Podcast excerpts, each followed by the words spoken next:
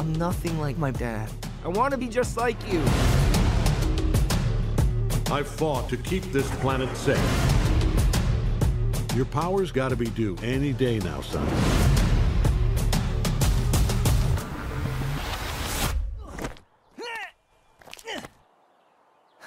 Morning!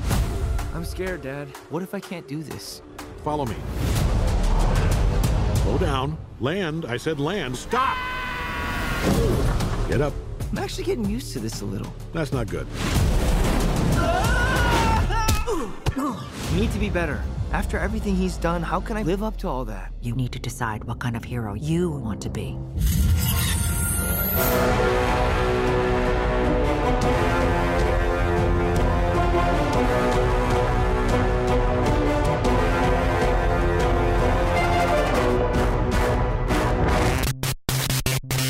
Hallöchen und herzlich willkommen zu den Reviews diese Woche. Ich bin der Johannes und der Luke Hallo, hängt auch rum. ich bin da, ich hänge herum. Du hängst und äh, wir haben eine brutale Review-Episode diese Woche.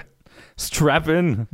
Boy, viel. und das, und das nach der längsten Hitchcock-Aufnahme bisher.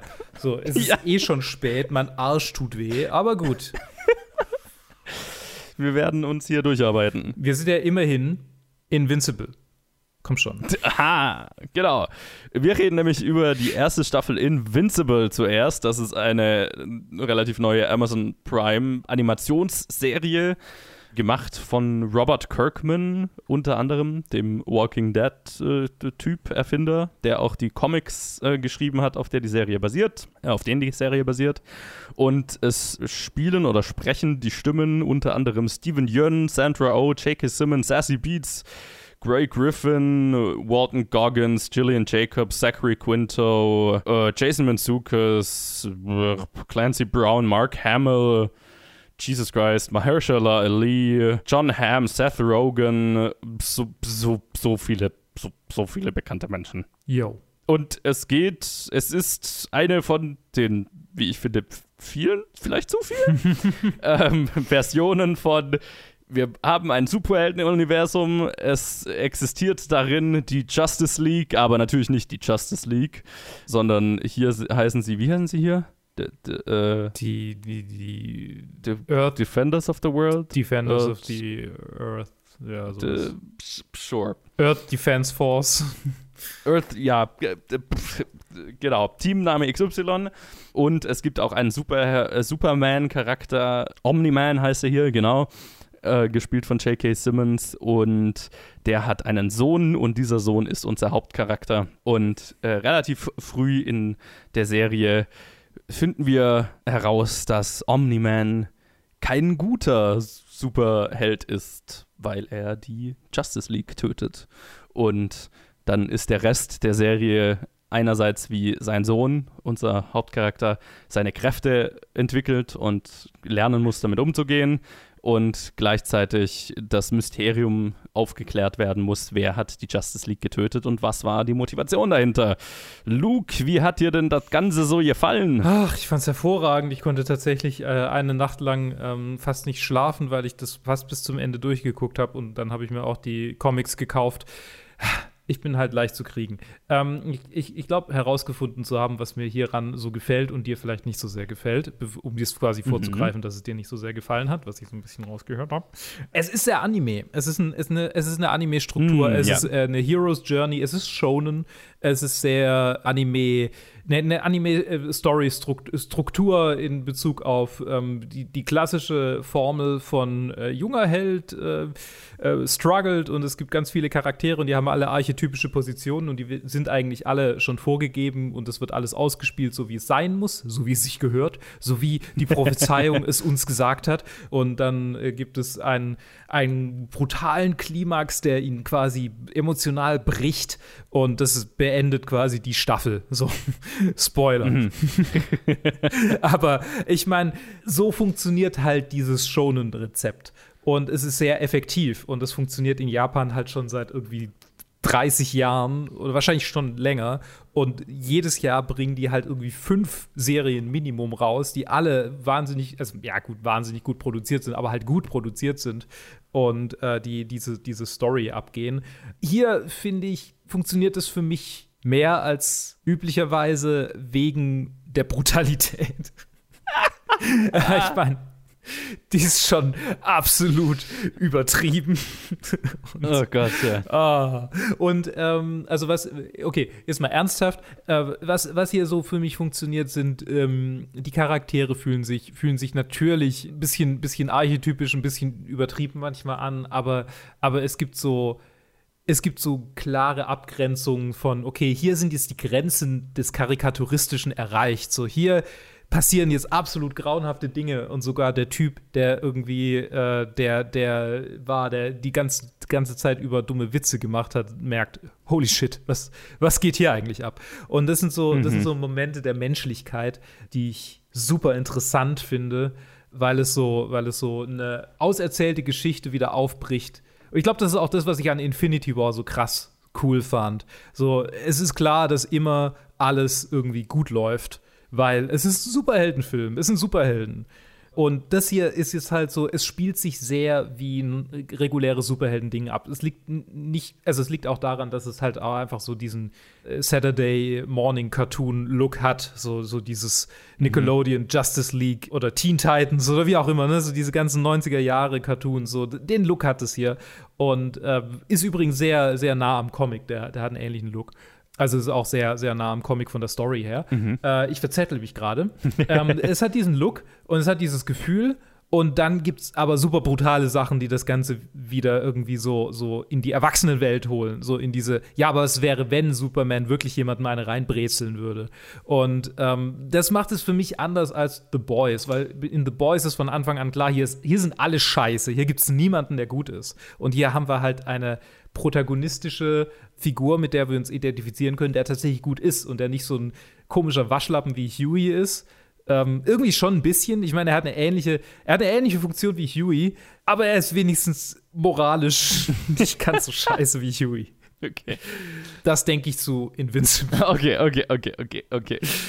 äh. Ja, vorneweg mal gesagt, ich fand die Serie nicht schlecht.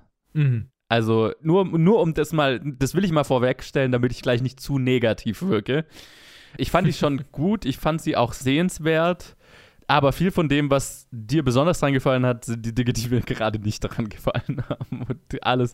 Also, ich hätte die nicht angeschaut, wenn du nicht gesagt hattest, hättest jetzt, oh, komm, wir reviewen die. Einfach, weil ich. Tut mir leid, Mann. Ich hätte es auch allein machen können. Ich, hab's, ich bereue es nicht, sie gesehen zu haben. Im, okay. im Gegenteil. Ähm, ich werde mir natürlich auch Staffel 2 anschauen und so weiter. Aber mich hat, also was mich so ein bisschen abgeturnt hat, war, dass bevor die Serie, bevor ich sie geschaut habe, das, worüber alle geredet haben, war, oh mein Gott, wie brutal ist diese Serie. Hm. Und wie, wie krass ist das? Und gefühlt wurde das mit, diese, mit dieser Szene beworben, wurde die Justice League killt. Und diese Szene hatte ich fünfmal gesehen, bevor ich die Serie überhaupt angefangen hatte. Und mhm ich hatte so das Gefühl, okay, das, das ist, was wir hier sein wollen. Wir wollen hier irgendwie edgy Cartoon, ein edgy Cartoon sein. Und das Gefühl habe ich auch mit dem Schauen der Serie nicht wirklich verloren. Hm. Weil es so drüber ist. Und sehr, sehr, sehr unnötig, meiner Meinung nach. Also ich, ich bin ja eh, ich ticke ja eh so ein bisschen so, ich habe ein Problem mit Gewaltdarstellung, weil ich das Gefühl habe, sie ist dazu da, um die Gewalt zu feiern. Und das hier, für dich geht, geht sehr in diese Richtung.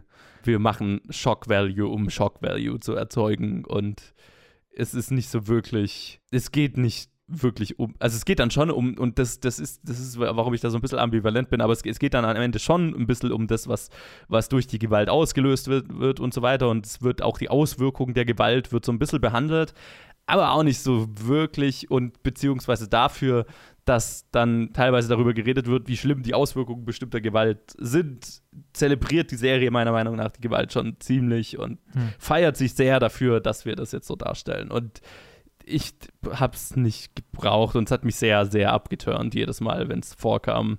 Hatte ich, hatte ich echt so einen Ausschaltimpuls halt einfach. Mal abgesehen davon, fand ich die Story ganz nett, auch wenn es schon durchaus gefühlt so eine war, die ich einfach schon mal gesehen habe. So, die ist okay, wir stellen Superhelden-Geschichte auf den Kopf und Superman ist eigentlich böse und, und gleichzeitig ist es ein Vater-Sohn-Konflikt, den ich auch schon irgendwie zehnmal gesehen habe, gefühlt. Und auch den Twist am Ende habe ich quasi in Episode 2 kommen sehen, so gefühlt. Ne? Also worauf es am Ende rausläuft. Also die Motivation, warum hat er die Justice League getötet? Ich sage jetzt einfach immer Justice League, weil Ne? Ja. Was mir besonders gut gefallen hat, waren dann eher so diese Coming-of-Age-Aspekte. Also alles, was nicht mit dem Superheldenzeug zu tun hatte. also, ne, dann irgendwie äh, sein Kumpel in der Schule und Beziehungsdrama mit, mit dem Love Triangle, das da irgendwie aufgebaut wird zwischen ihm und einer anderen Teenager-Superheldin und dann einer normalen Mitschülerin. Und das fand ich ganz nett. Auch, ja, wenn dann die üblichen in, in den Sam Raimi Spider-Man-Filmen schon ausgekauten Themen, so, oh, ich vernachlässige meine Freundin, weil ich ja Superhelden-Zeug zu tun habe, aber ich darf nicht verraten, dass ich ein Superheld bin. Das halt auch hier äh, wieder ausgespielt wird. Und ja, also es, es war nett. Es, es war cool. Also ich fand, es waren coole, auch ein paar coole visuelle Ideen. Tatsächlich hat mir der, mit, mit der, mit der Animationsstil nicht so zugesagt. War jetzt nicht so meins. Fand ein bisschen billow. Hm. Aber Mai, wenn das, wenn das, keine Ahnung, vielleicht ist es ähm, nah an den Comics gehalten, vielleicht ist es eine Budgetsache, aber hat mich jetzt nicht so vom Hocker gehauen. Auf jeden Fall die aufwendigere Variante als, also ich meine, das ist ja tatsächlich, also klasse traditionelle Animation. Ist es gezeichnet? Ja. Ah. Das war so ein Selling Point von dieser Serie. Oh, es tut mir leid für alle Animateure, die an dieser Serie gearbeitet haben. Also ich meine, das weiß ich auch nur, weil ich, weil ich halt ganz vielen äh, YouTube-Animationsguys auf, auf Twitter folge. Okay. Und das ist quasi so das, worüber die geredet haben. Ja, okay. Ja, das, das dann tut es mir leid, aber es, es kam für mich tatsächlich nicht so rüber. Ja, hm. hat, hat, nicht, hat nicht so die Wirkung auf mich gehabt. Ja, am Ende ist es eine, eine Story, die so ein bisschen für mich zusammengeflickt war aus lauter Geschichten, die ich schon mal gesehen habe, wahrscheinlich schon mal interessanter gesehen habe gespickt mit, also A, A, dass ich eh schon nicht geschmacklich nicht so der Animationstyp bin. Das, also, das ist auch, ne, ich bin einfach geschmacklich, ist die Serie nicht wirklich was, auf was ich sonst so anspringe. Und die, die sehr abturnende Gewaltdarstellung für mich, das, das kann ich, kann ich nicht außer Acht lassen. Das war schon, das war schon ein Abturner. Und deswegen, es, es war in Ordnung. Ich kann, kann bestimmt in eine schöne Richtung gehen noch. Werde mir die zweite Staffel anschauen, aber war jetzt nicht, war jetzt nicht der größte Fan von allem, was ich da gesehen habe. Okay, ich kann sie uneingeschränkt empfehlen. Gut. Nee, stimmt nicht. Ich kann sie nicht uneingeschränkt empfehlen. Es ist schon. Bitte keine Kinder schauen lassen. Ja, bitte, auf, auf gar keinen Fall. Nee, was ich, noch, was ich noch sagen wollte äh, zur Gewaltdarstellung, das soll jetzt keine Verteidigung des Ganzen sein. Ähm, es Nö. ist was, was in den Comics sich durchzieht mhm. und ähm, quasi so ein, so ein, nicht, ich weiß nicht, ob ich es einen Selling Point nennen würde, aber ich meine, es ist halt, er, er, er erzählt halt in die Reihe von Comics so, okay, es gibt Marvel, es gibt DC, wir machen unser eigenes Ding, da sind wir halt ein bisschen edgy, mhm, vielleicht ja. auch, um uns besser zu verkaufen, kann gut sein. Aber äh, ich finde, es hat sein, seine gerechtfertigte Position in dieser Welt, einfach aufgrund dessen, was wir halt erfahren über Omni-Man. so diese ganze Backstory, die, die, also ist in den Comics noch ein bisschen weiter auserzählt, wird in den nächsten Staffeln auch, ich meine, ich bin jetzt, ich weiß es schon, was in den nächsten Staffeln passieren wird, weil ich die Comics jetzt halt gelesen habe. Ja. Und es, es wird sich wohl sehr nah an denen äh, ansiedeln. Aber also, äh, es hat seine Berechtigung finde mhm. ich, storytechnisch. Ob es, ob es die moralisch, publicity-technisch, ethisch hat, keine Ahnung. Aber ich, ich so will das auch Story gar nicht, ich, ich will das ja. nicht ethisch hinterfragen, weil ich finde es nicht verwerflich, das zu machen. Im also überhaupt nicht. Ich, ich, es, ist, es ist nicht meins einfach. Ja. Ganz, ganz, das, das ist es alles. Immer, immer wenn ich das Gefühl habe, Gewaltdarstellung, in, und es ist tatsächlich bei mir schon durchaus so, wenn es in in Animation ist, turns mich mehr ab als in Live-Action. Ah ja, ja, ja, okay. Lustigerweise. Und es, es ist einfach so, also da, da, das ist einfach eine Geschmacksfrage bei mir. Also wenn, wenn ich das Gefühl habe, es ist edgy, um edgy zu sein und einfach wie, äh, wenn ich auch mal den Satz irgendwo lese, das ist halt wie Superhelden wären, wenn sie wirklich, wenn es sie wirklich gäbe. Das ist, mhm. ja, springe ich nicht mehr so wirklich drauf an. Das, das tut mir leid. Ja, okay. Alles klar. so, machen wir eine Überleitung zu mehr Cartoon-Gewalt. You okay? Ja. Hold my hand.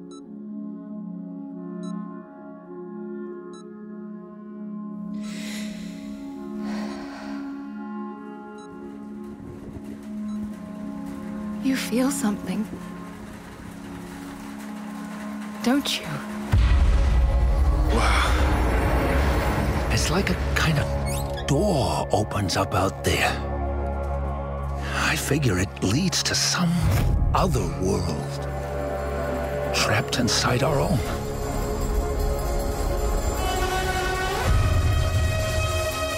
Why give all this up? Why? I've been alive 218 years. Seen too much. Ey, Love, Death and the Robots, Season 3. Zwei. Zwei. Wieso drei? Wie, wie komme ich auf drei? Season 2. Hoffentlich Mit, gibt's eine drei. Äh, acht. Ja, hoffentlich. Es gibt acht neue Episoden, äh, Kurzfilme, wie äh, Season 1 auch. Ähm, gehen wir sie chronologisch kurz durch. Yes. Automated Customer Service. Eine alte Frau kämpft mit ihrem automatischen Staubsauger, der sie angreift. Witzig animiert, bisschen, bisschen arg, also so weird, for weirdness sake, fand Ja. ich. Aber äh, ich meine, knuffiger kleiner Hund. Ja, ja, ja, absolut. Ich, ich fand es ganz knuffig. Ich habe meinen Staubsauger danach sehr schief angeguckt. ähm, vielleicht, vielleicht auch noch kurz, also für diejenigen, die vielleicht Love, Death and Robots Staffel 1 nicht gesehen haben oder so, nur kurz so, das, ja. das Konzept. Also Love, Death and Robots ist einfach eine, eine Reihe von Kurzfilmen, Animationskurzfilmen, die alle nur die Themen Liebe, Tod und Roboter gemein haben. Also die, die vereint sonst nichts, die sind unter, unterschiedlichste Animationsstile, aber es hat halt alles irgendwie mit Dystopie und mit Science Fiction und so weiter zu tun. Genau. Das vielleicht genau. nur als- Soll ich vielleicht noch die, die Regisseure dazu sagen jeweils? Gerne. Oder? Weil es ist quasi so äh, von, äh, wie heißt er denn, der Typ, der Deadpool 1 gemacht hat. Äh, ja, ich schaue das irgendwann nach. Also der Typ, der Regisseur von Deadpool 1, hat ein Animations-, hat ein, ein, ein, ein, CGI, ein, ein, wie sagt man, ein Animationsstudio. Und das quasi war Mhm. quasi, das Projekt war so angelegt, Tim Miller heißt er, Ah, ja. quasi um Animationsleuten eine Plattform zu geben, wo sie halt quasi in die Möglichkeit haben, in einem Kurzfilm einfach mal das umzusetzen, wie sie es gerne würden. Ja. Deswegen auch mannigfaltige, unterschiedliche Animationsstile und so weiter, was ja cool ist. Genau, genau. Äh, Automated Customer Service ist von Meat Debt, wahrscheinlich Meat Department. Schon. okay. Komischer Künstlername. Witzig. Hat ein Charlie XCX äh, Musikvideo gemacht und andere Kurzfilme halt. Macht Sinn. Okay. Ice. Ähm, zwei äh, Brüder, einer ist genetisch manipuliert und einer nicht, sind auf einem Planeten irgendwo, Mhm. nicht die Erde. Und äh, ähm, der, der, der, genau, der ältere Bruder ist nicht genetisch manipuliert und von der Erde und hat entsprechend Minderwertigkeitskomplexe. Und die beiden machen so eine Art, keine Ahnung, Mutprobe, Freizeitbeschäftigung mit einem Wal und viel Elektrizität und Eis. Ja. Und es ist, ich fand es sehr interessant animiert. Ähm, ich fand es, also visuell, so dieser Cell-Shading-Look, ich fand ihn sehr cool. Äh, Hat mich sehr an Samurai Champloo erinnert. Ja, genau, aber so inhaltlich war es halt so, äh, ja, okay. Ja, inhaltlich war es definitiv mein least favorite äh, von der ganzen Reihe. Ich fand den Stil vor allem cool, sonst ist da tatsächlich nicht so viel hängen geblieben bei der jetzt bei mir. Pop Squad. Menschenkinder werden getötet. Jennifer, oh ja, genau, sorry. Ice war von äh, Robert Valley. Ähm, Pop Squad von Jennifer Ju, Jennifer Yu Nelson. Bisher der, also auf jeden Fall der bestbewertete schon mal aus dieser ganzen Reihe auf IMDb. Ein Executioner, ein Typ, ist Beauftragter, die unregistrierten Kinder, die zur Welt kommen, zu töten, damit äh, die Welt nicht überbevölkert wird. Beziehungsweise irgendwie die Reichen wollen nicht, dass mehr arme Kinder zur Welt kommen. Nee, es ist, es ist quasi so, äh, es wurde eine Möglichkeit gefunden, Menschen unsterblich zu machen. Ah, sowas. Und ja. da, da, dadurch, dass halt die, die Menschen oder die, die zumindest die sich leisten können, nicht mehr sterben können, muss man ja verhindern, dass die Erde einfach völlig überbevölkert wird und deswegen wurde es quasi geoutlawed, auf natürliche Art und Weise Kinder zu kriegen. Also man, Ah, ja. man darf keine Kinder mehr bekommen, Okay. weil gibt ja schon genug Menschen, die leben für immer, also äh, why bother? Und deswegen ist quasi der Typ, da gibt es ein ganzes Polizei-Squad, das dazu da ist, Natural Breeders sozusagen aufzuspüren und deren Sprösslinge umzulegen. Aber es gibt einen kleinen Twist, den ich nicht verraten werde. Mhm. Und ich fand die Episode sehr gut. Ich weiß nicht, ob ich sie als die beste bezeichnen würde. Ich fand sie visuell sehr cool. Aber sie war so ein bisschen, also gerade die Kinder haben so ein bisschen Pre, äh, also Preset-Look. So, okay, wir haben einfach das Asset genommen und werfen es so rein. So, so gefühlt. Okay. Ich, vielleicht habe ich zu viel, zu viel 3D-Animation gesehen, aber es ist so ein bisschen, äh, ich weiß nicht. Aber Nolan North spricht den, spricht den Typi. Mhm. Finde ich sehr, fand ich sehr cool. Auf jeden Fall in der Top 3 für mich. Ja, ich, ich würde ihn als den besten bezeichnen. Also definitiv mein Favorite. Und ja, ich habe wahrscheinlich nicht genug 3D-Animationen gesehen. Weil ich fand die Kinder alle super goldig. Ich fand, der war. Es war im, es war im Prinzip so, so ein Verschnitt von sowas wie Equilibrium. Ne?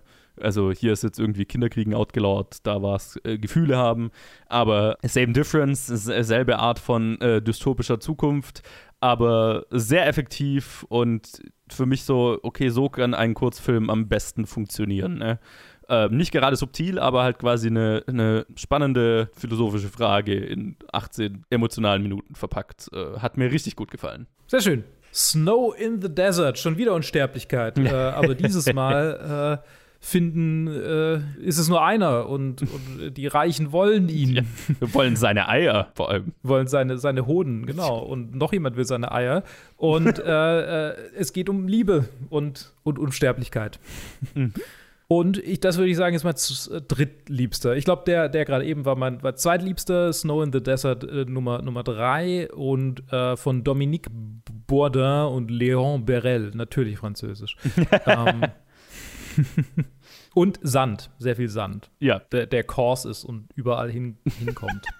und äh, wie ich finde, am besten, also so, so quali also die Animation hier ist, ist halt so, so richtig real-like. Ja, so, das ja. ist so die, die fotorealistische Variante. Finde ich, fand ich sehr eindrucksvoll. ja. Krass animiert, äh, storymäßig, ja, kann, kann man machen. also hat auf jeden Fall zu, zu äh, hat, hat, äh, hat auf jeden Fall sehr viele so Hä?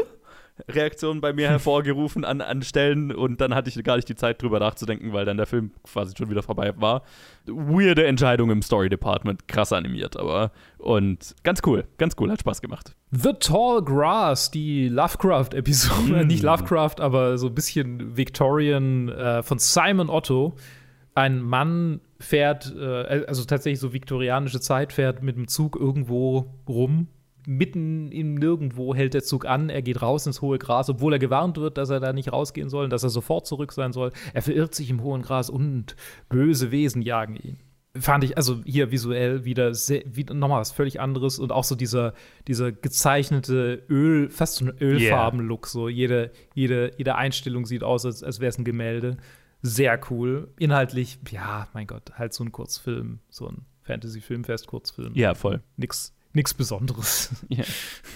hat, mich, hat mich sehr erinnert an den Netflix, an den sehr, sehr, sehr, sehr, sehr, sehr, sehr durchschnittlichen Netflix-Film In the Tall Grass, der vor einem Jahr oder zwei oder drei, keine Ahnung, rauskam. Ich weiß, ich habe ihn irgendwann mal reviewed, ich habe mich kaum an ihn erinnert, aber hat im Prinzip exakt die gleiche Story. Irgendwie Familie verirrt sich im hohen Gras und findet nicht mehr raus und irgendwas ist da auch drin und na, Grus also ja, aber hier definitiv die bessere Umsetzung, Animationen Killer, also fand ich richtig, richtig krass schön gemacht, hat mir richtig gut gefallen. Die Monster waren super cool animiert und für einen, einen kurzen, coolen Lovecraft-Horror bin ich ja immer zu haben. Also der hat mir Spaß gemacht. Von Lovecraft zu Lovecraft, All Through the House. mein Liebling. Ja, ja, das ist gut. Stop, Stop Motions äh, Cthulhu Santa von, äh, von Elliot Deer finde ich hervorragend. Zwei Kinder bleiben wach, um Santa aufzulauern und Santa stellt sich heraus, er ist ein Cthulhu-Monster.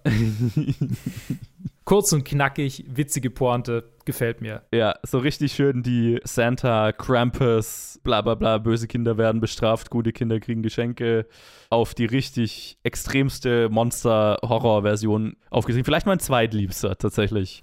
Einfach weil ich, weil ich das Augenzwinkern dieser Episode sehr cool fand und auch das Design der Kreatur und so weiter generell hat mir, hat mir sehr getaugt. Fand ich sehr witzig. Sehr schön. Live Hutch mit Michael B. Jordan, sage ich extra, weil, ja, ich meine, das ist live, also echt, echtes Leben. ähm, nicht, dass die Voice Actor deswegen schlechter sind. Aber okay, Alex Beatty ist der Director, ist die Di- Directorin. Ich weiß jetzt gar nicht, ob das ein Mann oder eine Frau ist. Wissen wir nicht, aber war bei Animation von Deadpool dabei unter anderem. Ah ja. scheinbar. Ein, äh, äh, ein Astronaut, nee, ein, ein, ein Ding hier, Kampf, Kampfpilot, Kampfpilot war er, äh, crashed auf einem Planeten, läuft zu einem Live-Shelter und muss da gegen den robotischen Bewacher des Live-Shelters kämpfen. Jo. Fand ich persönlich nicht so wahnsinnig stark. Vielleicht auch, weil es nicht so richtig animiert war. War, war es nicht animiert oder? es, war, es war nicht animiert, oder? Doch. Oder war es animiert? Was? Das, das war einfach nur extrem fotorealistisch, ja. Ach, das war extrem fotorealistisch animiert, okay. Ja, ja. Ich habe es nicht gemerkt. Ja, okay, dann war es hervorragend animiert. Ja, Inhaltlich war es, ja, okay. War es gut, ganz gut. ja war, war nett. War halt so ein kleines Survival. Gute Grafikdemo. Ja, krass animiert, so vom, vom, also ne, wir wollen fotorealistisch sein. Also da wahrscheinlich das krasseste von den drei oder so, die das versucht haben hier. Ja, storymäßig halt nicht so viel zu bieten. Aber net, nette kleine Survival-Story. Ja, okay. Also, also irgendwie, äh, es steht halt nicht Voice. Was mich halt irritiert ist, dass nicht Voice bei seinem, bei seinem Credit dran steht. Aber vielleicht, weil es halt eine Ding war, eine, eine Motion Ding. Capture. Motion Capture Technik. Ja. Ja, okay, okay. Okay, das hat mich verwirrt. Tut mir leid. Äh, Animiert, ich glaube alles. Ich, ich, alles gut. Er läuft unter Animation auch, also ja. Ja, stimmt, ja. Ich sehe es. Ja. Okay. Alright. Letzte Episode. Sind wir hier in, in, in rasantem Tempo durch. weil wir haben noch so viel anderes zu reviewen, deshalb habe ich es ein bisschen beschleunigt. Ja, ja. The Drowned Giant von Tim Miller persönlich. Ein Riese, der ertrunken ist, nackt, wird an eine britische Küste angespült und ein, ein Wissenschaftler mit, äh, sagen wir mal, einer gewissen, schon, schon leicht queeren Interesse an diesem, an diesem riesigen äh, jungen Mann äh, ähm, dokumentiert das Verrotten dieses toten Mannes, Riesenmannes. Ja, äh, hat so definitiv den Death-Part erfüllt, aber so am wenigsten irgendwie Science-Fiction von allem, ne? Ja, ich meine, insofern Science Fiction halt irgendwie, weil die, ich meine, man kann, man kann sagen, so, ja, was die, was die, die Social Media mit den ganzen Menschen macht, die da auf den Riesen draufklettern, um Fotos auf ihm, auf seinem Penis zu machen. ja, genau. Es ist so ein bisschen Sozialkritik, was, was, ist, was, was passiert eigentlich mit dem modernen Menschen? Was zur Hölle geht eigentlich bei uns? So, wir harvesten einfach so diesen Körper, der da rumliegt. Mhm. So, weil, weil wir jeglichen Bezug verloren haben zu allem. So, das ist so ein bisschen die sozialkritische Komponente hier. Genau. Und ja, ist nicht der Beste. Ist, ist okay, so als, als Mood-Piece ganz cool, fand ich so, ne? Okay, Mhm, Total. Wir, Es ist ein, ja. ein Mood-Piece Ja. über Vergänglichkeit und kommerziales Auseinandernehmen eines Menschen sozusagen, ne? Äh, ja. Aber ich, ich sag dir, wenn du eine, eine atlantische Küste ähm, filmst und den, das ganze Sounddesign, also so quasi Musik und alles ein bisschen runterdrehst und irgendjemand sagt was in einem britischen Akzent oder einfach in einer tiefen Stimme, dann ist es immer ein Mood-Piece. Ja, absolut. Völlig egal, was der sagt. Absolut. Ich kann mich auch nicht dran erinnern, über was dieser Typ redet. Es ist wie Dear Esther. Das ist so ein, so ein Spiel, das habe hab ich auf Steam. Das ist einfach, du läufst an irgendeiner schottischen Landschaft die Klippen entlang und irgendjemand liest dir Gedichte vor. und ich denke so, ah, ja, das hört sich alles ganz schön an. Ja, Ich genau. Mich, als würde Edgar Allan Poe mir leise ins Ohr raunen. Ja, Mit schnarrender Stimme. Und währenddessen schaue ich an, wie ein Mensch verrottet. Cool. Es, es, es hatte irgendwas. Ich, ist nicht mein Favorite, äh, bei weitem nicht. Aber ich fand's interessant. Ich, ich fand's interessant. Was lässt sich abschließend sagen? Wir hatten Love, wir hatten Death, wir hatten Robots. War alles dabei? Ich, ich Nicht bin, so stark ja, wie die erste Season. Nee, Ich habe aber davor die erste Season nochmal angeguckt, aber ich, es hat auch einfach viel mehr Episoden. Genau, das, das ist, glaube ich, äh, der, ein großer Unterschied oder das hatte ja also mehr als doppelt so viele, die erste Season. Und da entsprechend war auch die Vielfalt natürlich äh, größer. Nee, ist nicht wie die erste Season, ist aber hatte, hatte definitiv äh, die Highlights und ich bin, ich bin einfach ein sehr großer Fan dieses Formats und dass quasi jemand sagt, okay, äh, wir machen hier irgendwie so ein bisschen was Experimentelles, eine Sammlung von Kurzfilmen, die thematisch so ein bisschen verknüpft sind, aber auch nicht wirklich und wir schauen einfach, was dabei rauskommt. Das ist so ein bisschen so ein Freifahrtschein für Kurzfilmkunst und das halt einfach, das finde ich cool. Und das weiß ich sehr, sehr, sehr zu schätzen. Und ich hoffe, Netflix finanziert da auch noch eine dritte Staffel, weil es ist einfach cool, dass es existiert auch. Ja, total. Und, und ja, guckt es euch alle an. Es ist, Ja. es ist auf jeden Fall ein unterhaltsamer Abend. So. Ja, Ihr werdet die kann man schnell runterschauen. Also gerade weil es es sind ja nur sechs Episoden, oder? Acht. Acht. Ja. Gute, gute, ein bisschen langer Spielfilm und dann hat man sie alle gesehen. Und es ist, es ist auf jeden Fall sehenswert. Es ist auf jeden Fall auch einfach kurzweiliger Genre-Content, äh, Content will ich ja gar nicht sagen, äh, kurzweiliges Genre-Entertainment. Äh, und das ist, das ist cool, das ist sehenswert, das macht Spaß. Volle Empfehlung. Auch von mir. So, und jetzt redet Joe kurz alleine über etwas, was er gesehen hat und ich nicht.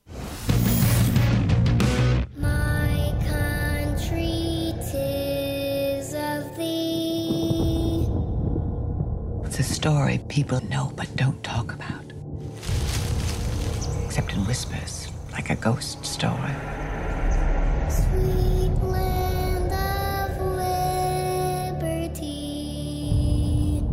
We don't bother them. And they don't bother us. Of thee I sing. But anyone who goes up there. What is this place?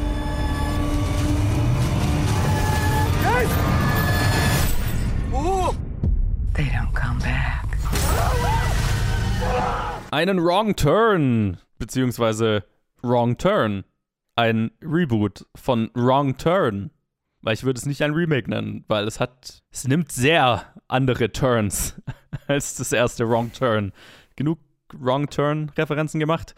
Der eine oder andere wird sich vielleicht, oder wer zumindest Horror-Fan ist, wird sich an das Wrong Turn-Franchise erinnern. Ein Franchise, ein, ein, ein, deutliches 2000er Exploitation-Slasher-Franchise, in dem in einer Reihe von Filmen mit immer weiter absinkendem Qualitätsgrad Teenager sich irgendwo im Wald verirren und von äh, entstellten Hillbillies ermordet werden. Das, das, that's it. Das ist das, ist das Franchise.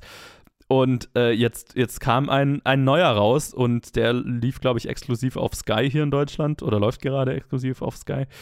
Und dieser beschließt, eine etwas andere Route zu gehen. Nämlich geht es auch hier um Teenager, eine, eine Gruppe Freunde, die den App Appalachian Trail wandern wollen und dann dort aber nicht auf eine Gruppe Hillbillies treffen, auch wenn der Film am Anfang das so suggeriert.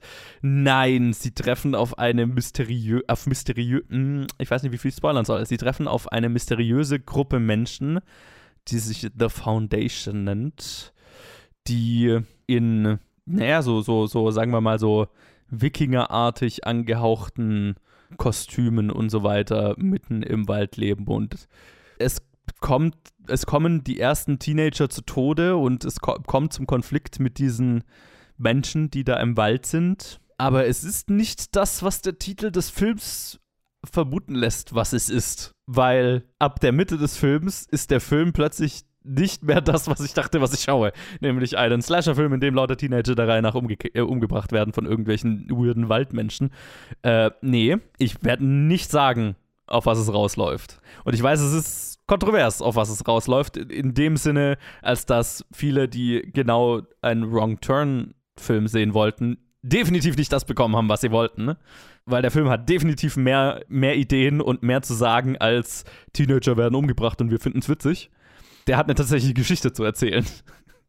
Und das ist definitiv nicht, was manche Leute sehen wollten. Das ist auch, ähm, und ich meine, dann kann man, ist natürlich immer noch die Frage, gefällt einem dann die Geschichte, die erzählt wird. Aber ich fand ja, dass für all das, was ein Wrong Turn Reboot sein könnte, das wahrscheinlich mit einer der besten Varianten ist, die, die ich mir vorstellen kann.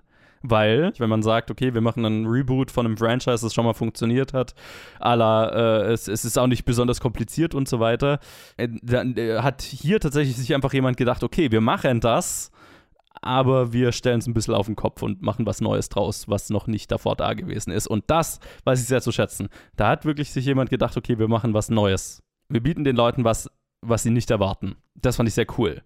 Ich habe durchaus meine Probleme mit bestimmten Story-Elementen und so weiter, aber das ist schwer drüber zu reden, ohne zu spoilern. Deswegen würde ich da gar nicht so drauf eingehen. Ich war ein Fan des Casts, ich war ein großer Fan des Twists. Macht alles das Sinn? Immer? Nicht unbedingt. Aber es ist cool. Die Kills sind cool, aber das ist tatsächlich gar nicht, wofür der Film letztendlich gemacht wurde, sondern der hat tatsächlich eine Aussage, über die kann man sich streiten. Aber ich finde, es war ein effektives Reboot. Ich würde gerne mehr Filme aus diesem neuen Franchise sehen und bin voll dafür, lauter stupide Exploitation Slasher-Franchises der 2000er zu rebooten und intelligente neue Ansätze dafür zu finden, weil das war überraschend. Und das ist ja definitiv nicht schlecht. Definitiv nicht für jeden. Ich weiß, ich würde es jetzt nicht vollumfänglich empfehlen, aber wenn man Bock hat auf einen etwas anderen Horrorfilm, dem als das, was man erwarten würde unter diesem Film, kann ich den durchaus empfehlen. Ich habe Bock, ihn jetzt anzugucken. Okay. Wäre gespannt, was du dazu sagst. Okay. Weil es ist, es ist nicht das, was du denkst. Alles klar. Ich freue mich.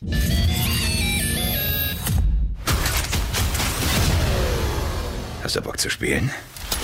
Es liegen 200 Millionen Dollar in einem Tresor unter dem Strip. Sie haben 32 Stunden, um es rauszuholen. Finden Sie den Safe. Es wird ein Kinderspiel rein und wieder raus. Kannst immer noch umkehren.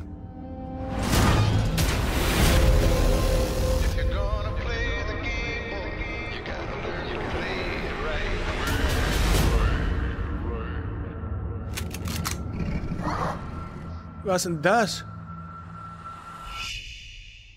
Weg von den Hillbillies hin zu den Zombies. Äh, Army. Army of the Dead. Zack Snyder. Zack Snyder. Back to the Roots. Zack Snyder. A Hundred Years. Äh, mit Dave Bautista, Ella Purnell, Omari Hardwick, Anna de la Reguera, äh, Theo Rossi, Matthias Schweighöfer, äh, Nora Arnisde, Tick Notaro muss ich noch erwähnen. Weil Wichtig. Reden wir gleich drüber. Ich habe die Hälfte dieses Films gesehen. Danach hatte ich keinen Bock mehr. Dann habe ich mir die Red Letter Media Review dafür, davon angeguckt. ähm, ich bin gerade nicht in der Verfassung für zweieinhalb Stunden Zombie-Film, der im Prinzip Aliens kopiert. ähm, Ja, und ich meine, wir haben kürzlich in Top 250 drüber geredet. Ich habe ihn so präsent. Es ist so, es ist so klar, Ja. dass es einfach Aliens kopiert. Ja, ein Haufen, ein Haufen Marines, äh, nicht Marines, sondern äh, Leute äh, mit Wa- Waffen, mit schweren Waffen, dringen in Las Vegas ein, das in unserer Anfangssequenz von Zombies überrannt wird und jetzt von einem Haufen Container umstellt ist, damit die Zombies nicht mehr rauskommen. Um äh, Oceans 11-like ein Tresor zu klauen mit ganz viel Geld drin. Aus, ich glaube, sogar dem gleichen Casino wie in Oceans 11. Uh, das weiß ich nicht mehr, aber möglich. Äh, ha- haben die in Red Letter Media zumindest gesagt. Aber kann auch sein, dass es falsch Okay. ist. So, genau. Äh, ja, ein Haufen, äh, Haufen Charaktere, alle sind Anti-Helden. Außer Dave Bautista, er ist ein liebender Familienvater. und ganz viele Zombies werden abgeballert. Und äh, viel. Wie fandest du den Film? Ich hatte das, das, das, ich hatte den Moment, wo ich mir gedacht habe, Gott sei Dank macht Zack Snyder keine Superheldenfilme mehr. Weil das ist tatsächlich ein Zack Snyder, an den ich mich gewöhnen kann wieder. Weil ich fand den Film gar nicht mal schlecht. Hm. Ich fand ihn in Ordnung. Wir haben ja im Justice League in, in Snyder Cut Review drüber geredet, so was, was so meine und, und deine und generelle Verhältnis zu Zack Snyder und seinen Filmen ist. Und ich glaube ja tatsächlich, dass er am besten funktioniert, wenn er einen relativ dummen Actionfilm macht. Weil Zack Snyder ist so ein Regisseur, bei dem habe ich immer das Gefühl, der, also, der, der macht sich nicht wirklich viel Gedanken darüber, oder hat nicht wirklich ein Interesse daran, sich groß darüber Gedanken zu machen, worum es in seinem Film geht auf einer tieferen Ebene. Sondern der hat mehr Bock drauf, Dinge zu machen, die er cool findet. Und das kann man ihm jetzt böse ankreiden, aber ich glaube, also er meint das gar nicht böse, sondern er ist halt, er ist halt einfach mehr dran, er, ist mehr, er, ist, er ist kein subtiler Filmemacher und kein Filmemacher, der sich viel Gedanken drüber macht, was seine Filme vielleicht manchmal aussagen und das ist dann manchmal problematisch. Haben wir ja schon mal drüber geredet. Ich glaube, er funktioniert am besten, wenn er in, sich in einem Genre äh, bewegt, in dem das nicht so schlimm ist. Oder in dem das besser funktioniert. Und das Zombie-Genre, wie sein Dawn of the Dead ja auch schon zeigt, ist dafür halt wunderbar geeignet. Zack Snyder ist auch ein Regisseur, der, bei dem es ein bisschen problematisch wird, wenn man ihm jetzt die volle kreative Freiheit überlässt, weil er tendiert halt dazu, äh, ausufern zu erzählen und das tut er hier definitiv. Kein Zombie-B-Action-Film muss zweieinhalb Stunden lang sein, um Gottes Willen. Also überhaupt nicht. Jupp. Der Film ist, also, kann man auch bestimmt eine Dreiviertelstunde kürzer erzählen, so. Weil am Ende ist es halt so ein B-Movie. Wir, es ist Ocean's Eleven mit Zombies. Und das, das funktioniert auf dieser B-Movie-Ebene, finde ich, ziemlich gut. Der Film schafft es, eine Gruppe nette Charakterdarsteller zusammenzuwürfeln. Selbst Matthias Schweighöfer, fand ich, funktioniert einigermaßen in Momenten. Vor allem später im Film tatsächlich wenn er tatsächlich so ein bisschen eine Beziehung mit einem anderen Charakter entwickeln kann. Und diese, es, ist, es, es macht Spaß, diese ganzen Charaktere einfach auf eine Horde Zombies so loszulassen. Auch wenn es dann so ein bisschen auf den Kopf gestellt wird, dadurch, dass ja hier noch intelligente Zombies drin sind. Dum, dum, dum. die so ihre eigene Gesellschaft haben und bla. Da will ich jetzt aber gar nicht zu sehr drauf ein, eingehen. Außer, dass sie einen Zombie-Tiger haben. Das ist wichtig, weil das fand ich cool. ja, also mir, mir hat das Ensemble hier gefallen. Mir hat die Inszenierung gefallen, aber das ist, versteht sich bei Zack Snyder fast von selbst, weil dafür macht er so ein bisschen seine Filme. Hier ist es ja auch noch so, er hat das Drehbuch mitgeschrieben, er ist der Kameramann, er ist der Produzent, er ist der Regisseur. Ich meine, so voll, okay, alles in eigener Hand wie er es am liebsten auch will. Und naja, dann, dann ufert es halt auch manchmal aus, wie gesagt, bei der, bei der Runtime auf jeden Fall. Aber die Inszenierung ist cool, es ist überästhetisiert wie alle seine Filme, aber in einem Exploitation-Film funktioniert das definitiv besser, als wenn er pompös über Superhelden philosophiert, ohne wirklich was darüber zu sagen zu haben. Tig Notaro ist super in dem Film. Ich weiß nicht, ob du noch drüber reden wolltest, dass sie später eingefügt wurde, ja, aber ja, genau, das wollte ich kurz erwähnen. Oder wollte ich, dass wir, dass wir kurz drüber reden? Ich meine, ja, also äh, eigentlich sollte Christy Delia ihre Rolle übernehmen, aber äh, es gab. Der hat sie auch gespielt. Ja, er hat sie auch gespielt, genau. Und äh, dann stellt sich heraus, dass er ein Red Letter Media hat das so, oh Gott, was, was haben sie gesagt? Sex Pest. He's a sex pest. ja. er hat halt er MeToo-Skandal, äh, sexuelle Nötigung oder er hat seine Freundin scheiße behandelt. Ich weiß nicht mehr, wer von den ganzen Sachen. Ich glaube, er hatte, ich glaube, er hatte unter anderem Nacktbilder von Minderjährigen auf dem Handy. Ach, stimmt das auch noch. Ja, genau, genau, stimmt ja, das auch. Ja, noch. ja, ja, ja, ja. Ähm, also schon, schon so ordentlich MeToo. Ja, genau. Und ja, deshalb musste er raus, rausgemacht werden und er wurde einfach Greenscreen ersetzt durch Tig Notaro. Ne, äh, äh, wie, der Name. Tig Notaro, Tig genau. Notaro. So. Die auch Comedian, Comedienne ist. Ja. Und das, wie ich finde, hervorragend macht. Also, ich meine, vielleicht bin ich ein bisschen gebiased, weil Red Letter Media so auf sie abgefahren sind, aber die haben gesagt, das ist das Beste an diesem ganzen Film. Und ich würde mir nur einen Film, ich würde mir einen Film anschauen, in dem sie quasi sagt, ja, klar, für zwei Millionen Dollar mache ich das. Und dann fängt sie an, sich ein Team zusammenzustellen, aber niemand will mitmachen. Und dann geht sie halt alleine dahin und sagt, dann mache ich das jetzt halt. Okay, whatever. Ich mache das jetzt halt. So, ich hasse mein Leben, zwei Millionen würden das erleichtern, ich mache mit. Ja, super. Ja, ich fand ihr Charakter auch toll und ich fand es auch einfach, ich fand, es war sehr inspiriertes Casting, so quasi einen Dude-Bro-Sex-Offender mit einer queeren Frau zu ersetzen, ist einfach, ist ein inspi ins ist inspiriertes Casting, fand ich. Absolut. Das wunderbar funktioniert hat. Und sie, sie wurde zu Recht dafür gefeiert. Und ich meine, den Produktionsprozess finde ich sau faszinierend, weil sie hat tatsächlich, sie hat keinen der ganzen Castmitglieder jemals getroffen. Sie hat das Ganze nur vor Greenscreen gespielt. E- Exakt so, wie die Shots halt mit ihm, mit dem, mit Chris D'Elia schon äh, vorhanden waren, äh, hat sie es quasi nachgeahmt und ihren Teil gespielt, dass sie hinterher eingesetzt wurde, werden konnte. Und es ist, es ist ziemlich nahtlos. Mhm. Also bis auf Kleinigkeiten ist es nicht erkennbar. Und das ist schon Hut ab vor dem Produktionsteam hinter diesem Film, weil das ist, das ist nicht ohne. Total, total. Nee, also mir ist es gar nicht aufgefallen. Ich wusste es nicht. Ich habe es erst durch die Red Letter Media Review überhaupt erfahren. ich habe es nicht Ja. gemerkt. Aber ich habe ja auch nur die Hälfte des Films gesehen. Also Ja, sie hat ja auch keine riesige Rolle, aber sie macht in, de, in, dem, in dem kleinen Anteil, den sie hat, macht sie einfach sehr viel Spaß. Ja, also es, es ist, der Film hat viele Elemente, die ich an Zack Snyders Film nicht mag.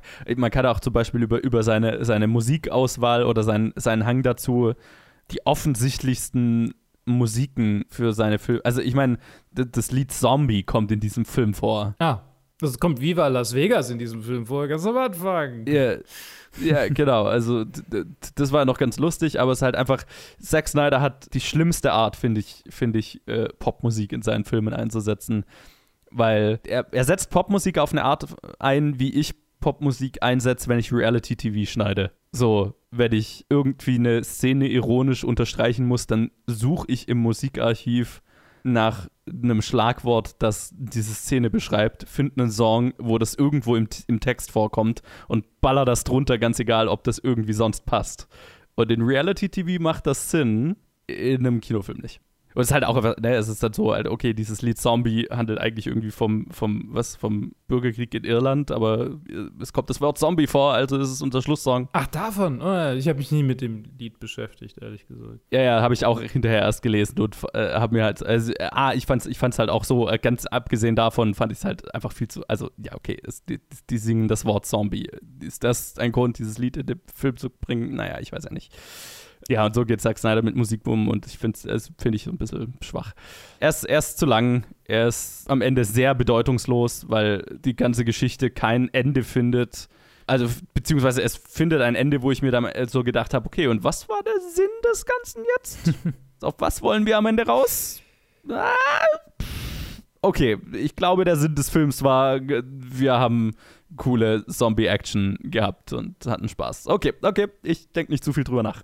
Get it, got it, got it, got it. Ja. Und auf dieser Ebene kann dieser Film schon funktionieren. Er ist fucking zweieinhalb Stunden lang, was, was zu lang ist.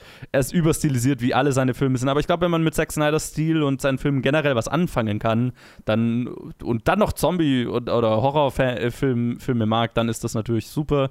Dann kann man hier, glaube ich, viel Spaß mit haben. Ich, ich fand ihn einen der besseren Zack Snyder-Filme, einfach weil er sich endlich mal in einem, wieder in einem Genre bewegt, wo seine schlimmsten Instinkte am besten funktionieren. Sehr schön. Ich habe ihn nicht zu Ende geguckt. Ich kann nichts über diesen Film sagen. also hört auf Joe und nicht auf mich. Ich hatte einfach keinen Mut äh, für, für, für einen langen Zombie-Action-Splatter-Trash. Ich wollte noch über die Tiefen, sorry, ich wollte noch kurz sagen, die Tiefenunschärfe fand ich ganz furchtbar. War so, wie, als sie, als die Call of Duty-Entwickler entdeckt haben, dass sie die Tiefenunschärfe auf der Grafikkarte ganz hochdrehen können. Und dann war alles plötzlich so Motion Blur überall und ah, ich kann, kann nichts mehr erkennen. Oh Gott. Das war ganz, Ja. das ist Ja, ja, ganz schlimm, ganz schlimm. Es ist ein Look, auf den Zack Snyder sehr steht und er, es ist wie alles in seinen Filmen, wenn er auf was steht, overused. Yep. Dann würde ich sagen, Joe, du hast noch mal einen Film, den ich nicht gesehen habe. Ja. Notrufzentrale. Meine Nachbarin Jane wurde gerade erstochen. Detective Little, NYPD. Wo ist Jane? Mr. Russell meint, Sie haben sich irgendwie geirrt. Sie sind meiner Frau niemals begegnet. Nein, alles okay? Ich kenne Jane, sie war hier in meinem Haus. Ich bin Jane Russell. Ich bin nicht verrückt. Ich weiß, was ich gesehen habe. Die verbergen etwas. Ich hab's Ihnen gesagt, Sie kennen Kann meine Mom nicht? Hören Sie auf, uns zu beobachten. Ihr Arzt sagt, die Medikamente, die Sie nehmen, können Halluzinationen auslösen. Ich habe keine Halluzination.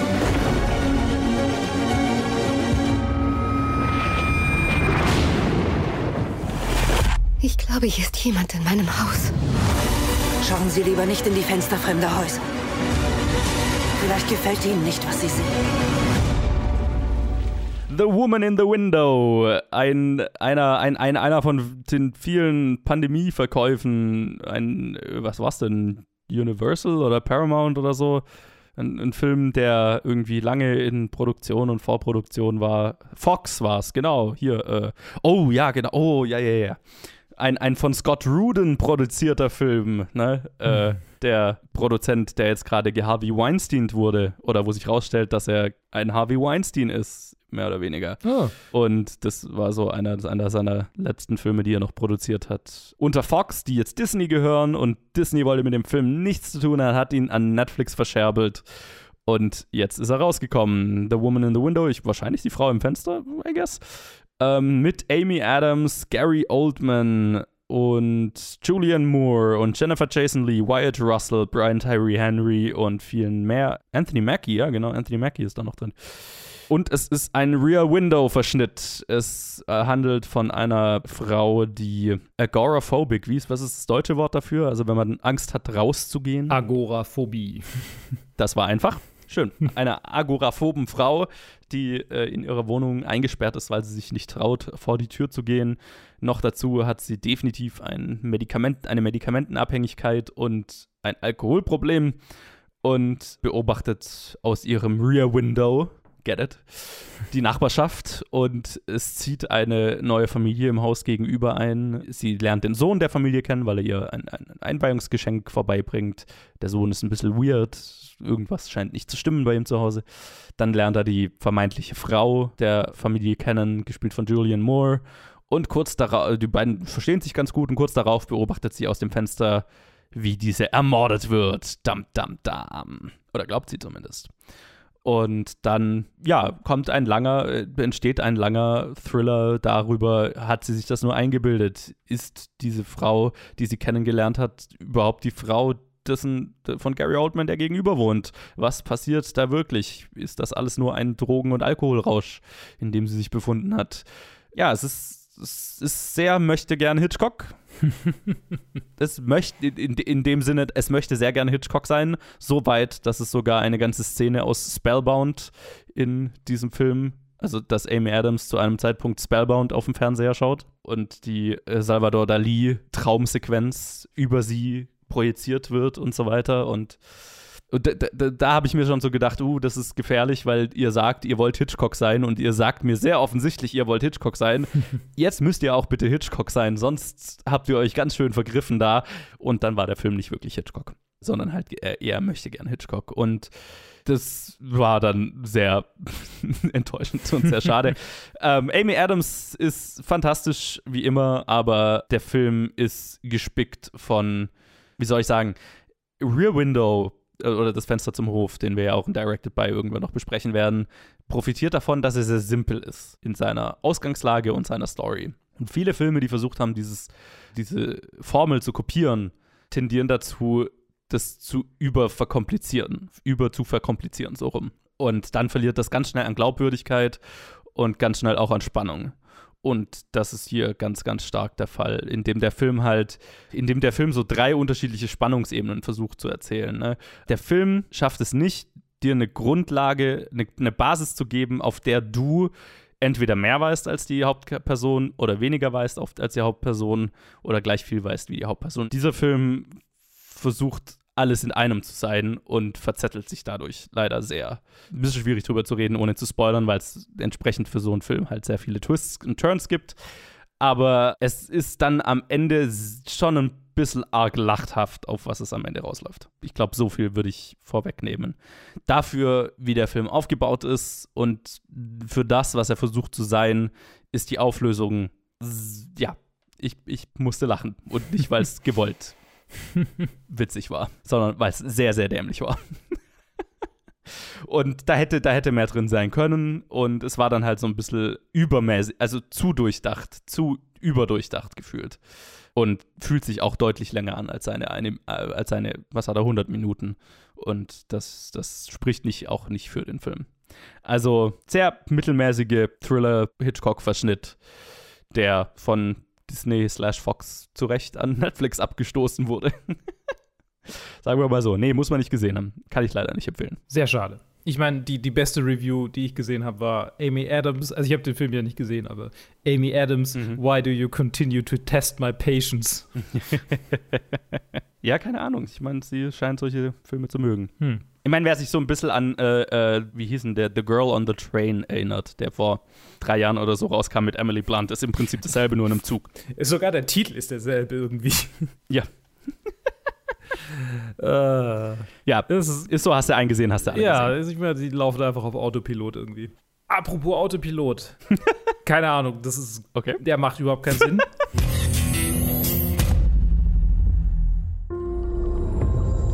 Ich weiß seit sieben Jahren davon.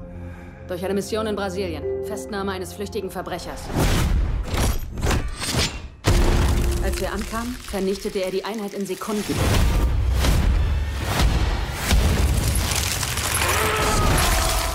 Das Ziel hat übermenschliche Kräfte.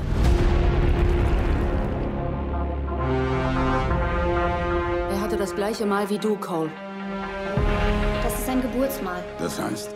Er kam damit zur Welt. Cole, das ist kein Geburtsmal. Du wurdest auserwählt. In der Geschichte wird in verschiedenen Kulturen der Welt immer wieder ein großes Turnier erwähnt. Der Champions. Dieses Drachenmal Ich glaube, es ist eine Einladung zur Teilnahme am sogenannten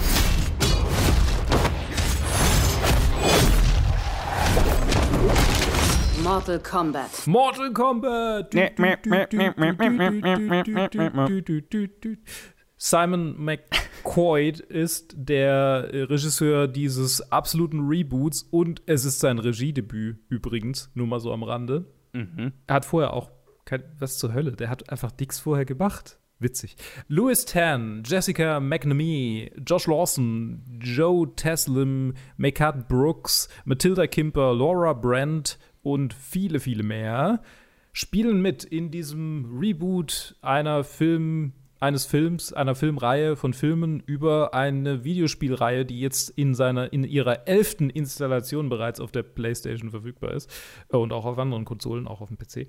Ich persönlich war nie ein riesen Mortal Kombat Fan. Also genau, sorry, die Story- ist, Leute prügeln sich. Es gibt die Outworld, das ist so ein bisschen die Hölle, Dämonen und so und, und, und Earth, Earthrealm, äh, also die Erde.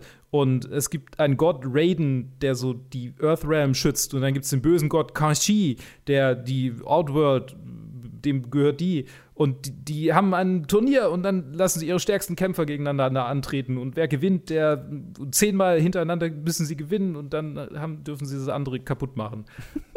so. Die Backstory von Mortal Kombat Sure. ist nicht so wichtig. Leute hauen sich aufs Maul und es ist so unglaublich brutal, wie es nur irgendwie geht in, in Prügelspielen.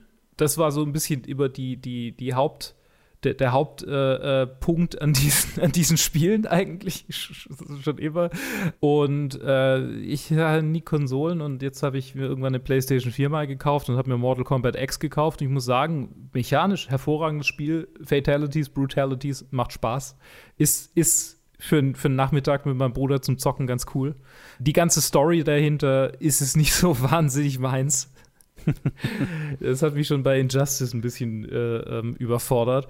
Aber ähm, macht sehr viel Laune. Ich weiß, es gibt so eine fün- äh, aus, äh, verschiedene Filmadaptionen, unter anderem äh, 95, ähm, die sehr trashy ist, sehr, sehr ähm, on the nose mit, ihrem, mit ihren offensichtlichen Nots an Fans. Diese Adaption Sehr unterhaltsam, aber ja, angeblich. Habe ich nicht habe ich nicht gesehen. Vielleicht kannst du gleich noch mehr dazu sagen.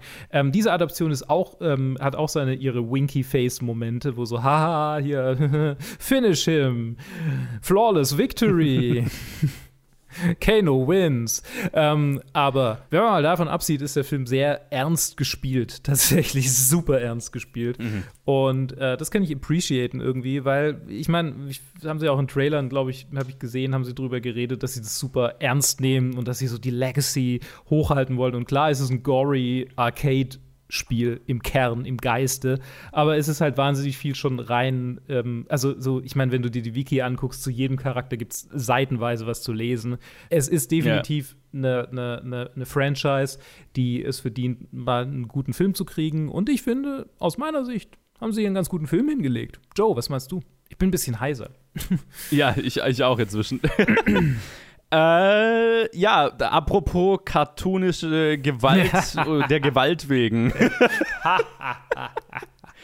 Ist es eine große Überraschung, dass ich die Mortal Kombat Spiele nie gespielt habe?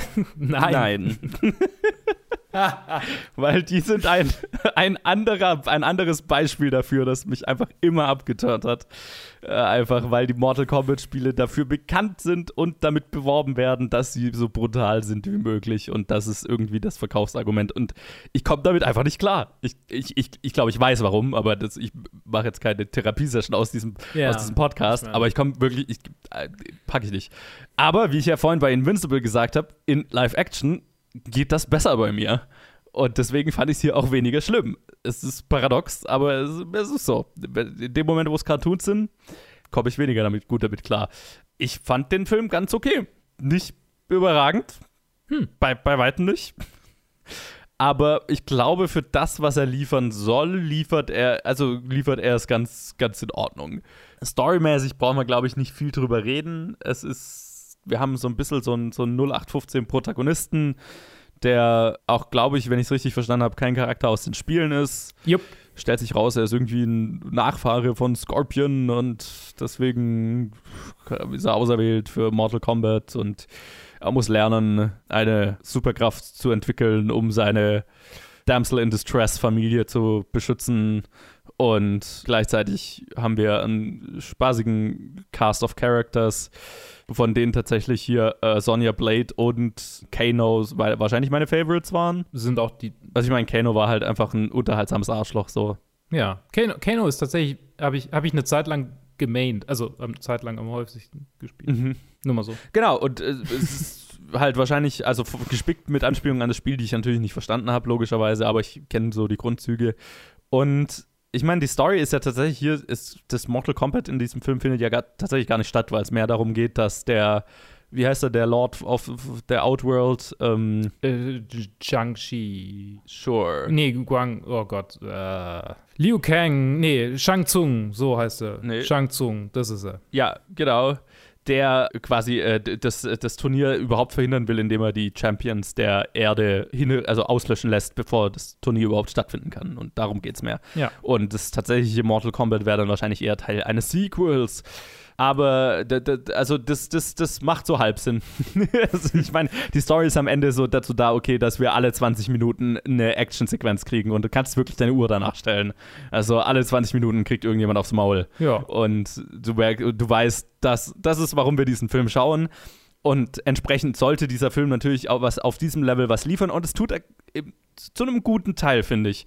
Manchmal fand ich es ein bisschen arg frustrierend, wie zerschnippelt und zerschnitten die Actionsequenzen waren, wo ich doch das Gefühl hatte, dass es sich hier um einen Cast handelt, der wirklich trainiert ist und Mhm. ähm, auch coole, coole Action liefern kann. Also, weil, also gerade durchaus einige Martial Arts, bekannte Martial Arts Darsteller und Martial Arts Legenden in diesem Film sind so, ne? Und gerade hier mit, mit wie, wie wer spielt, Scorpion und, und äh, Sub-Zero. Hier Hiroyuki Sanada und Joe Taslim, die ja, glaube ich, schon durchaus für, für Martial Arts bekannt sind. Oh ja. Und da war, fand ich manchmal ein bisschen frustrierend, wie sehr diese, diese Actionsequenzen zerhackt waren. Hat sich so ein bisschen angefühlt, oh, wir müssen einen gewissen Schnittrhythmus haben, sonst wird es den Leuten langweilig. Und das ist ja bei Martial Arts definitiv nicht der Fall. Aber nichtsdestotrotz gab es doch die durchaus äh, ein oder andere kreative äh, Battle-Sequenz. Ja, mit durchaus überbordender Gewaltdarstellung, die ich manchmal ganz lustig fand, manchmal definitiv nicht gebraucht hätte. Aber äh, von mir aus, das ist, wofür das Ganze bekannt ist. Ich mochte auch, dass es, also auch als jemand eben, der die Spiele nicht so kennt, es waren ein paar coole Kreaturen, gerade auf, auf, auf Seiten der Outworld waren es ein paar coole horrormäßige Charaktere und, und coole Designs und so weiter. Also äh, es macht Spaß für das, was er ist. Das ist, glaube ich, mein Fazit. Was- It's fine. Was hat dir denn am, okay. welche hat dir denn am meisten gefallen? Welche, welches, welche Kreatur? Äh, die, die mit dem Mund. Melina, Melina ist, ist, ist eine super populäre Figur aus. aus also Okay. Irgendwann, irgendwann zocken wir mal eine Runde Mortal Kombat. Oh boy. Und dann darfst, okay. du, dann darfst du Melina spielen. Okay, okay. Die ist super schwierig zu spielen, sorry. die hat keine intuitiven Das Kombos. hättest du mir erst hinterher sagen sollen. Für, für Anfänger, Okay. die hat überhaupt keine intuitiven Kombos. Ja, also ich meine, ich würde mich nicht als Fan der Mortal Kombat-Reihe bezeichnen. Ich habe halt irgendwie ein paar Stunden gezockt. Tatsächlich, mein, mein, mein Lieblingscharakter oder die, die ich am häufigsten gespielt habe, kommt in diesem Film gar nicht vor. Und ich habe größte Zweifel, ob sie überhaupt vorkommen wird, weil sie ist die Tochter von Johnny Cage, der am Ende angeteasert wird. Ah, okay. So einer der populärsten Mortal Kombat-Charaktere überhaupt. Und von Sonja Blade tatsächlich. Mm. Ja. Und irgendwie das mit diesen Marks, die dann irgendwie, ich weiß, diese Marks gibt's irgendwie vielleicht in den Spielen, aber ich glaube, das haben sie so ein bisschen dazu gedichtet. ich, ich bin mir nicht mal richtig sicher, was in den Spielen vorkommt, was nicht. Ich bin auf keinen Fall der Lore-Master hier. Ich weiß nur, dass es ein Haufen Action war und ja, das mit den Schnitten, Schnitten ist, ist mir negativ aufgefallen. Ich würde sagen, der beste Kampf war tatsächlich der erste, weil der am wenigsten Schnitte hatte.